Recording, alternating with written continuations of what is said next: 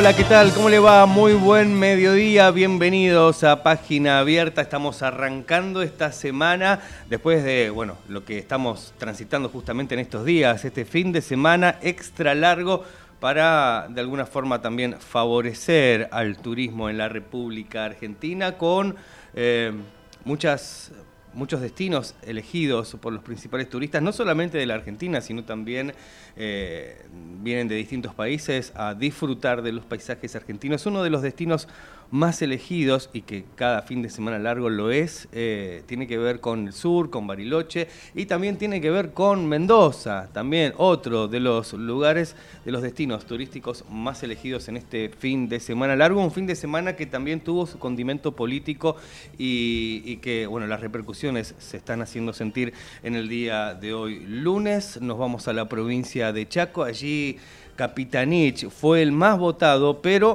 Juntos por el Cambio le ganó al Frente Chaqueño.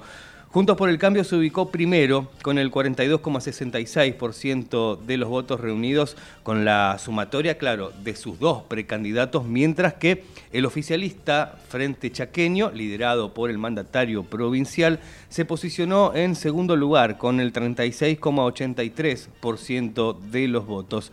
El gobernador Capitanich resultó ser el candidato más votado en las primeras en las primarias, mejor dicho, abiertas, simultáneas y obligatorias celebradas en Chaco con 192.700 sufragios, seguido luego por quien se impuso en las internas de Juntos por el Cambio, Leandro Cedero, con el apoyo de 121.000, casi 122.000 ciudadanos. En tanto, a nivel de las fuerzas políticas, la opositora Juntos por el Cambio, como decíamos, se ubicó primera con el 42,66% de los votos reunidos con la sumatoria de sus dos precandidatos, mientras que eh, el partido oficialista Frente Chaqueño, liderado por Capitanich, se posicionó en segundo lugar con el 36,83% de los sufragios decíamos cerca de 51, 52% fue la cantidad de votantes con respecto al padrón total de la provincia de Chaco, que, quienes fueron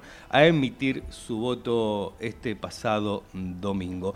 Un dato para no dejar de lado, ¿no? Mucha ausencia en, las mesas, eh, sobre todo, bueno, los votantes. Y vamos a ver de acá a las próximas elecciones cómo se va perfilando en Chaco eh, porque fue muy, muy peleada la elección con todo lo que está atravesando la provincia de Chaco en estos momentos por la desaparición de Cecilia Strisowski. Vamos a estar hablando de, este tema, por supuesto, aquí en Página Abierta. Hay muchos títulos para compartir eh, en el transcurso de este lunes, lunes feriado. Eh, mañana también vamos a estar, por supuesto, aquí en vivo, como lo hacemos siempre, en Ecomedios AM 1220. Y con respecto a lo que estábamos diciendo de Chaco, con respecto a la desaparición de esta chica, que la última vez que se la vio fue el primero de junio, justamente ingresando a la vivienda de la familia Sena allí en Chaco. Y hoy están peritando los restos, como escuchábamos recién en el informativo de la radio, los restos quemados de una valija, ropa, llaves que podrían ser de Cecilia. Los restos de una valija o mochila y de ropa que presuntamente pudieron haber pertenecido a Cecilia Strisowski, la joven desaparecida desde el primero de junio en Resistencia, serán peritados en el Instituto de Medicina y Ciencias Forenses con el objetivo de determinar si efectivamente corresponden a ella y en ese caso exhibirlos a la familia, según informaron las fuentes judiciales. En tanto, Gloria Romero, la madre de la joven, convocó para este lunes a las 16.30 a una ceremonia para recordar a Cecilia, para que la gente la conozca. Esto va a ser en la Plaza 25 de Mayo, en la capital de la provincia de Chaco, donde habrá un acto con muchos artistas. Fuentes judiciales informaron que el equipo fiscal especial dispuso que los restos de esta valija y prendas de vestir, posiblemente una campera o, un buzo de color rosa y una llave, entre otros elementos, sean sometidos a pericias en la sede del Instituto de Medicina y Ciencias Forenses, ubicado en la Ruta 11, en el kilómetro 1008, en la ciudad de Resistencia. Así lo decidieron los fiscales Jorge Cáceres Olivera, Jorge Gómez y Nelia Velázquez. El hallazgo se produjo en el barrio emerenciano, en el marco de la causa por el presunto femicidio de Cecilia, la joven desaparecida desde el primero de junio en la ciudad de Resistencia. Y se investiga si son los efectos personales de la víctima, según informaron fuentes de la causa. Vamos a seguir este tema minuto a minuto aquí en página abierta por Ecomedios, lo que está pasando en la provincia de Chaco. Y por supuesto, también estaremos hablando de lo que ocurre en la provincia de Jujuy, o mejor dicho, de lo que ocurrió el fin de semana. Y el secretario de Derechos Humanos dijo que hay una situación grave y compleja en Jujuy. Pietra Gala viajó justamente a Jujuy, el funcionario expresó eh, muchas comunidades tienen una angustia muy grande porque se aprobó una reforma constitucional en menos de un mes y no fueron consultadas, pese a que se están tocando sus intereses, dijo Pietra Gala. La situación, el secretario de Derechos Humanos de la Nación advirtió que la situación de Jujuy es muy grave y compleja tras la represión del viernes último en el marco de las protestas por esta reforma constitucional provincial. El funcionario expresó, como decíamos, que muchas comunidades tienen una angustia muy grande porque se aprobó una reforma en menos de un mes y no fueron consultadas. Eh, en declaraciones eh, periodísticas, Gala señaló que este, desde Jujuy eh, que estuvo anoche desde las dos y media en la puerta del penal de Alto Comedero, donde todas y todos los detenidos recuperaron la libertad, esto también hay que decirlo, y cuestionó que habían sido trasladados a un penal cuando debían estar en una comisaría. También consideró que la ceremonia de jura del texto actualizado de la Constitución prevista para el martes va a generar un conflicto muy grande, porque por lo que vi de las comunidades, según manifestó el mismo Pietragala, están dispuestas a todo porque no tienen nada que perder. Así que también estaremos mirando de cerca lo que ocurre en la provincia de Jujuy.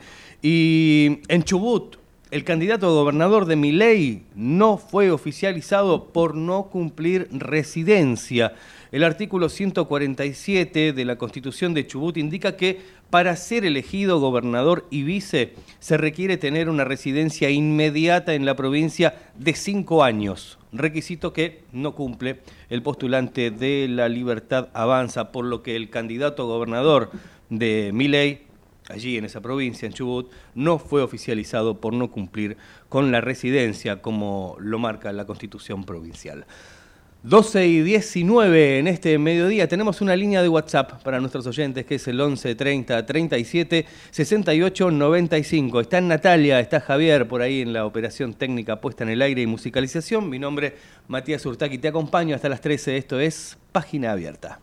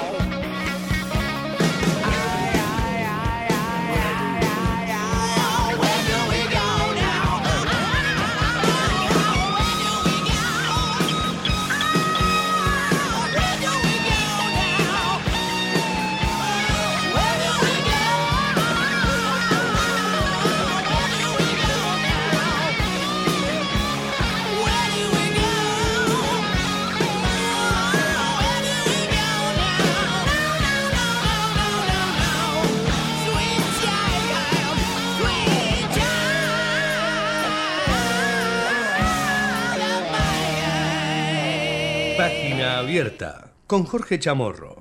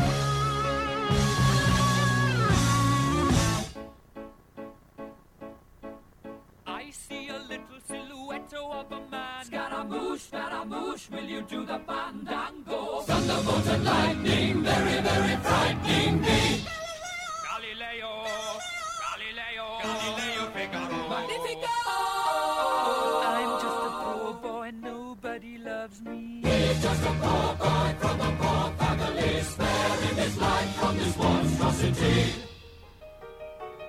Easy come, easy go, will you let me go? Bismillah. No.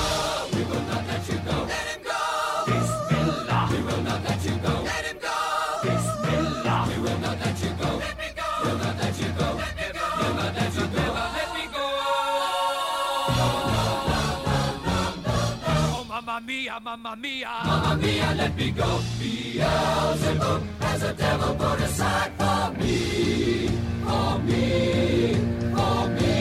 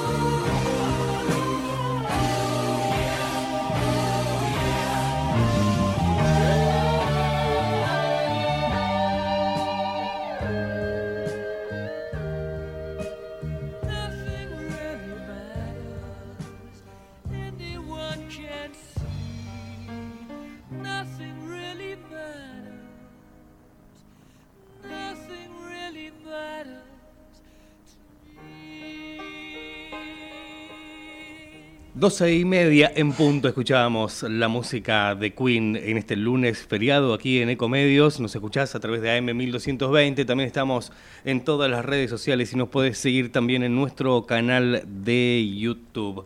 Para seguir con los títulos más destacados de esta jornada, tenemos que hablar del crimen de San Antonio de Padua, porque el segundo detenido negó su participación en el homicidio y buscan a un cuarto sospechoso. Gustavo Damián Potenza fue apresado en la madrugada del sábado último en una vivienda de Pontevedra, acusado por el crimen del comerciante Gabriel Itzo, ocurrido el pasado 9 de junio, y declaró que no estuvo en el lugar donde se produjo el trágico episodio y tampoco en el auto utilizado para la huida. 12 y 31 en este mediodía, en un ratito nada más te vamos a contar algo que tiene que ver con lo que está ocurriendo en la ciudad de Buenos Aires. Aquí muy cerquita de la radio, en Avenida 9 de Julio, se está llevando adelante el torneo, o se puede decir torneo, sí, competencia, o un campeonato, el Campeonato Federal del Asado en su quinta edición y hay parrilleros de todo el país eh, a lo largo de la 9 de julio, entre Corrientes y Avenida de Mayo. Va, vale aclarar esto también. Y eh, están buscando de esta manera también potenciar un poco el sector gastronómico. Mucha gente participando, decíamos parrilleros de cada una de las provincias, representando a cada una de ellas y vemos, vamos a ver de dónde sale, de qué provincia sale el mejor parrillero en este campeonato federal que incluye degustación. Así que acá los operadores, varios técnicos, productores de la radio ya están dejando todo preparado en automático para irse una corrida. Claro, porque lo tenemos acá muy cerca de la radio. Así que, mira, que yo no me puedo sumar, me tengo que quedar acá con ustedes. Pero bueno, vamos a aprovechar cuando terminemos este, página abierta eh, a las 13 horas. Eh, mientras tanto, ¿nos acompañan? ¿Seguimos? Ahora hacemos una breve pausa y regresamos en minutos nada más con toda la información hasta las 13 aquí en Ecomedios.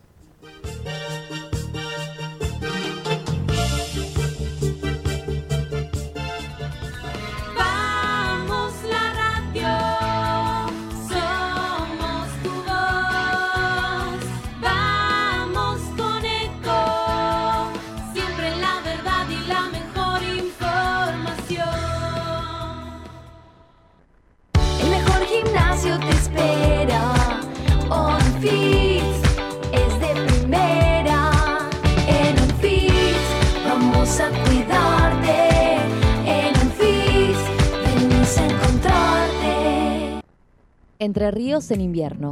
Elegí termas, elegí disfrutar, elegí naturaleza. Tiempo para compartir con vos y tu familia. Elegí Entre Ríos. Hace bien. Gobierno de Entre Ríos.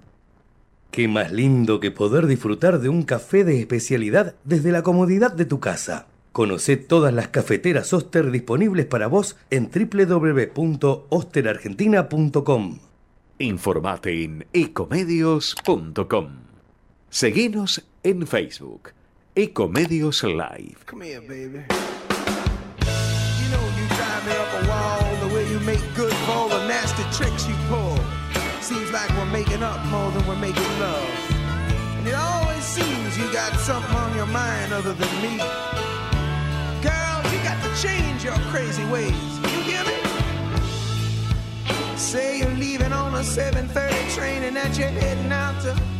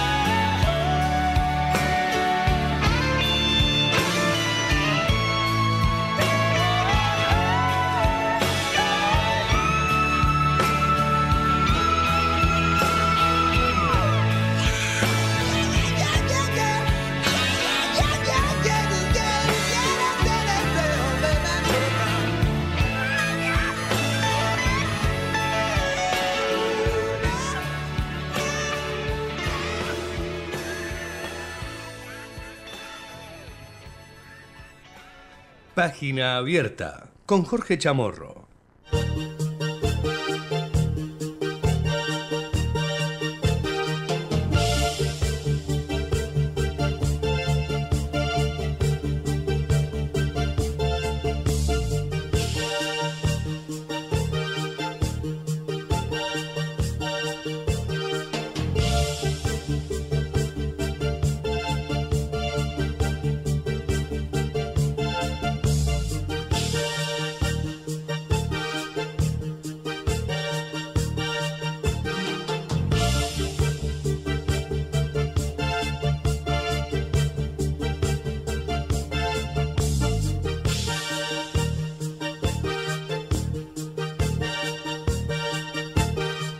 Doce y 40 del mediodía, seguimos repasando los títulos en esta jornada de lunes feriado aquí en página abierta por Ecomedios.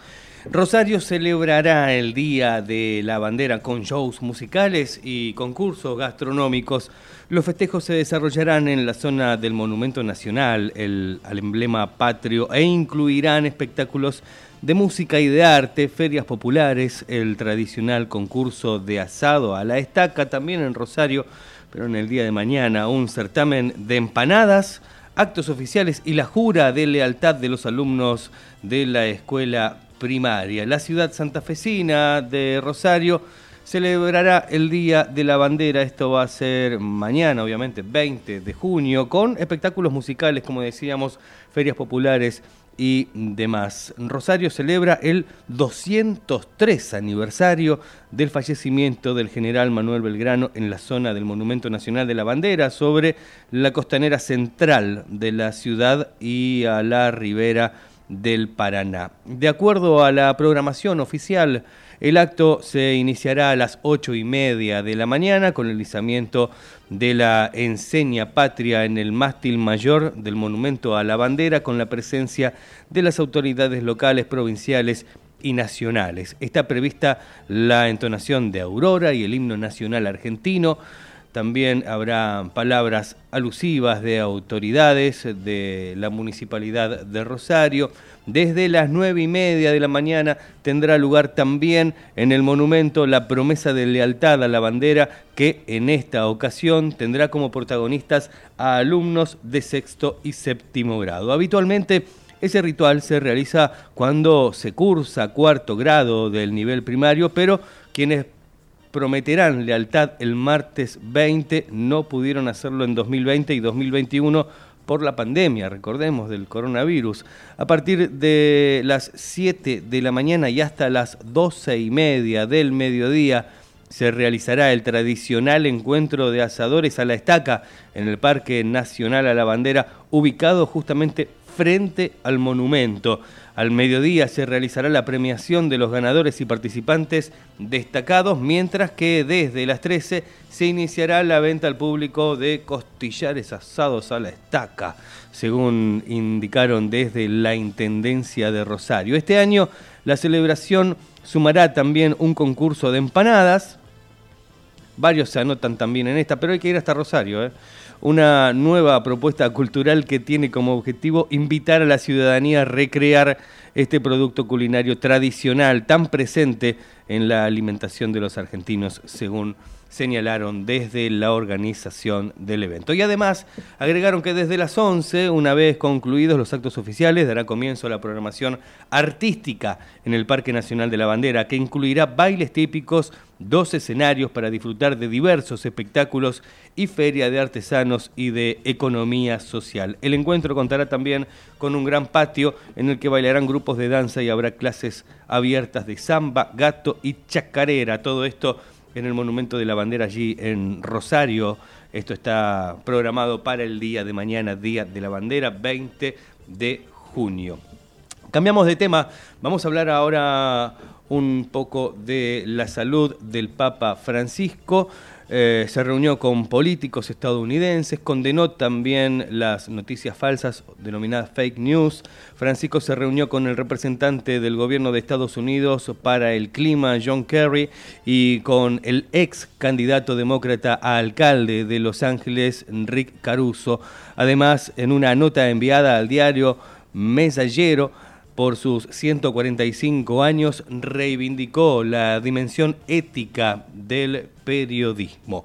Y con respecto a lo que hace al clima en la ciudad de Buenos Aires, vamos a contarte que para hoy se espera una máxima que solo llegará hasta los 15 grados, sí, fresco lunes en Buenos Aires. Ahora tenemos 13 grados 9 décimas. La actual en la ciudad de Buenos Aires y alrededores se prevé una jornada con cielo mayormente nublado. Y para mañana, martes, se espera una mínima de 9 grados y una máxima también de 15 grados para mañana, martes, con cielo mayormente nublado. Y para cerrar, el miércoles te cuento que se espera también una mínima de 9 y una máxima que trepará hasta los 15 grados. No se prevén lluvias ni precipitaciones. Lo que sí está previsto para el día miércoles son neblinas en horas de la mañana, pero como decía, según el Servicio Meteorológico Nacional, no se prevén lluvias ni precipitaciones por lo menos para lo que resta de este lunes, para mañana y para el miércoles.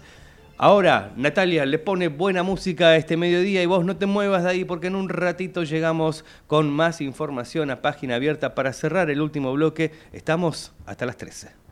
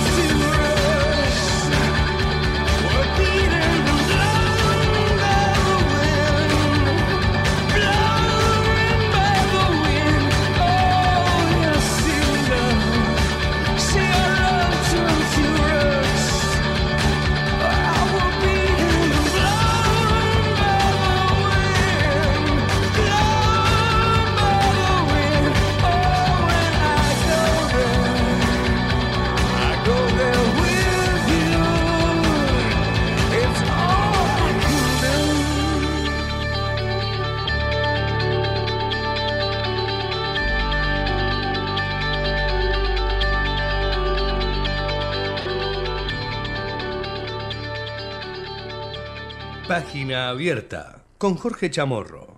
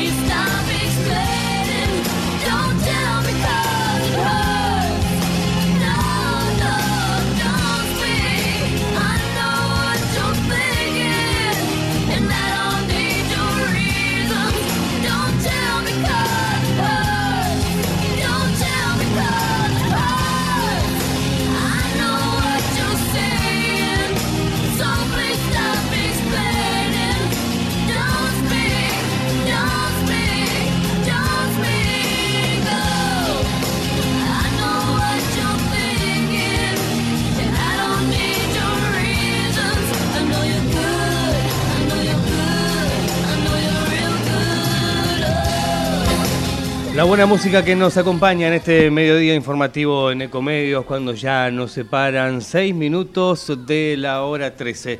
11 30 37 68 95 nuestra línea de WhatsApp ecomedios.com tu sitio web para informarte con las noticias actualizadas minuto a minuto. Vamos a cambiar de tema y hablamos ahora de un nuevo informe de la ONU que habla sobre el calentamiento global, eh, porque Europa se está calentando dos veces más rápido que el promedio global.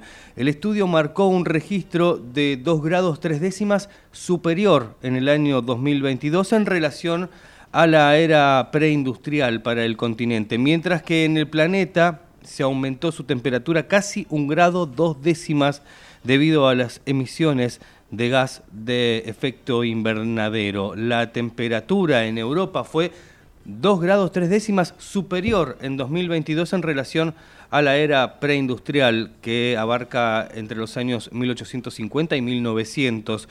Un ritmo de calentamiento dos veces más rápido que el promedio mundial desde la década de 1980, según informaron desde la ONU y el programa europeo Copérnico.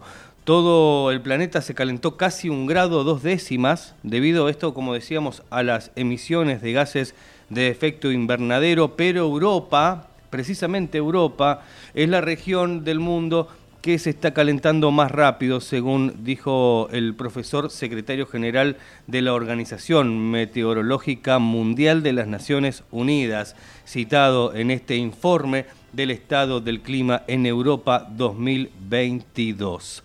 La organización había anunciado en noviembre que Europa se estaba calentando a un ritmo de más 0,5 grados por década, es decir, dos veces más rápido, como decíamos, de la media del resto de las cinco regiones meteorológicas mundiales. El estrés por calor sin precedentes que experimentaron los europeos en 2022 fue uno de los principales impulsores del exceso de muertes relacionados con el clima en Europa. En la mayoría de Europa las elevadas temperaturas exacerbaron las sequías intensas y violentas alimentadas por vientos e incendios forestales responsables de la segunda superficie quemada medida hasta la fecha en el continente, según anuncia también este informe de la ONU. Cambiamos de tema y hablamos de fútbol. Si te lo perdiste, si te levantaste tarde en este feriado o simplemente no lo pudiste ver, Argentina cerró ya su gira de partidos amistosos por Asia con una buena victoria ante Indonesia. Esto fue esta mañana. El partido comenzó a las nueve y media y la escaloneta derrotó 2 a 0 a los asiáticos en Yakarta en el cotejo amistoso para el campeón del mundo. Leandro Paredes, desde afuera del área, con un zapatazo marcó el primer tanto y Cristian Romero de cabeza anotaron, eh, anotó el segundo tanto para la albiceleste que se adjudicó el triunfo en este partido amistoso, sin Messi, decíamos, sin Otamendi y sin el Fideo Di María ya disfrutando de sus merecidas vacaciones que fueron adelantadas en comparación con el resto del plantel. Bien, llegamos al final, por lo menos de este lunes, feriado. Mañana nos reencontramos a las 12 con Jorge Chamorro, como siempre aquí en nuestros estudios para compartir una jornada más de página abierta. Gracias a Javier Martínez, a Natalia en la operación técnica y como siempre, el agradecimiento a todos ustedes por estar allí del otro lado. Mi nombre es Matías Urtac, nos reencontramos mañana a las 12 aquí en Ecomedios. Chau, que la pasen bien.